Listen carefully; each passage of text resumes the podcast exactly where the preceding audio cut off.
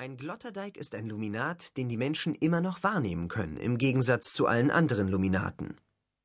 Und deswegen blieb er bei dem Gespräch mit Oma Philomena lieber unter Wasser, denn sonst hätte den Surfer vermutlich der Schlag getroffen, wenn er jetzt auch noch einen Jungen im Wasser gesehen hätte, der einen bunt schillernden, mit unzähligen Schuppen besetzten Schwimmanzug trug und einen seltsamen Stein im Mund hatte.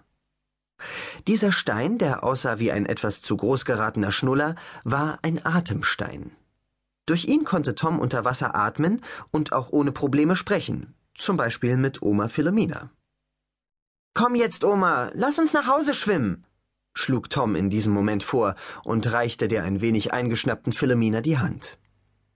Erleichtert stellte er fest, dass sich Omas letztes Opfer, der Kanadier Hosselheff, und die restlichen Surfer mittlerweile an Land gerettet hatten. Nur ein paar verlassene Bretter dümpelten noch unsicher auf dem Meer herum, als erwarteten sie jede Sekunde einen erneuten Angriff aus der Tiefe. Oma Philomena brabbelte Rudi, nicht lieb, vor sich hin und ergriff dann gereizt Toms Hand. Gruji war ihr ältester Sohn, der schon lange außer Haus war. Doch die alte Nereidin glaubte seit geraumer Zeit, ihn in allen möglichen männlichen Luminaten wiederzuerkennen, so auch in Tom.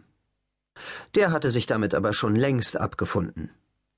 Geduldig zog er die grummelnde Nereidin in Richtung der kleinen Insel, auf der er und die Familie Plumbottom, so hießen Pam und Paddy mit Nachnamen, ihren Sommerurlaub verbrachten.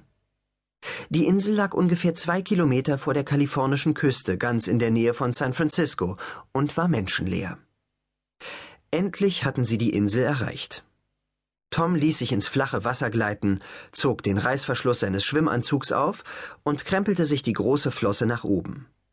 Dann stapfte er über den Strand und näherte sich Pam und Paddy, die beide im warmen Sand vor sich hindösten. Verschlafen schlug Pam die Augen auf. Was ist los? murmelte sie benommen. Hier, Oma ist los. Sie hat den ganzen Surfwettbewerb aufgemischt. Die Quip sind völlig daneben. Quip war das Wort, das die Luminaten für einen Menschen gebrauchten. Es brachte recht gut zum Ausdruck, dass die Menschen für die Luminaten noch ziemlich unterentwickelte und unreife Geschöpfe waren, die noch sehr viel lernen mussten, im Gegensatz zu den Tieren zum Beispiel. Aber sie hat doch vorhin so schön mit den Haien gespielt, wunderte sich Pam schlaftrunken.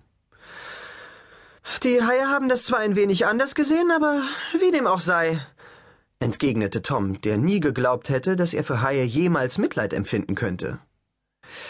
Ich will jetzt was mit Zähnchen unternehmen. Wo ist er denn? Kaut dort hinten an einem Baum, glaube ich, sagte Paddy, der mittlerweile ebenfalls aufgewacht war. Tom lief um einen Felsen herum, und da war er tatsächlich. Zähnchen. Sein Zähnchen. Zähnchen war ein Zwischenwesen, und zwar ein sogenannter Vytan. Diese Kreuzung aus Werwolf und schwarzem Panther wurde normalerweise in den vier Welten der Luminaten als eine Art Wachhund eingesetzt, weil sie für ihre Gefährlichkeit, Gnadenlosigkeit und absolute Ergebenheit gegenüber ihrem Herrchen bekannt und gefürchtet waren. Aber Vytane passten sich immer der Wesensart ihres jeweiligen Herrchens an und konnten so auch zu liebenswürdigen, knuddligen Schoßwölfchen werden solange ihrem Herrn keiner zu nahe kam. Dann allerdings brach wieder der Killerinstinkt in ihnen hervor. Tom hatte früher, als er noch ein Mensch gewesen war, auch einen Hund gehabt. Frogger hatte der geheißen. Aber der hatte ebenfalls bei dem Unfall im Auto gesessen.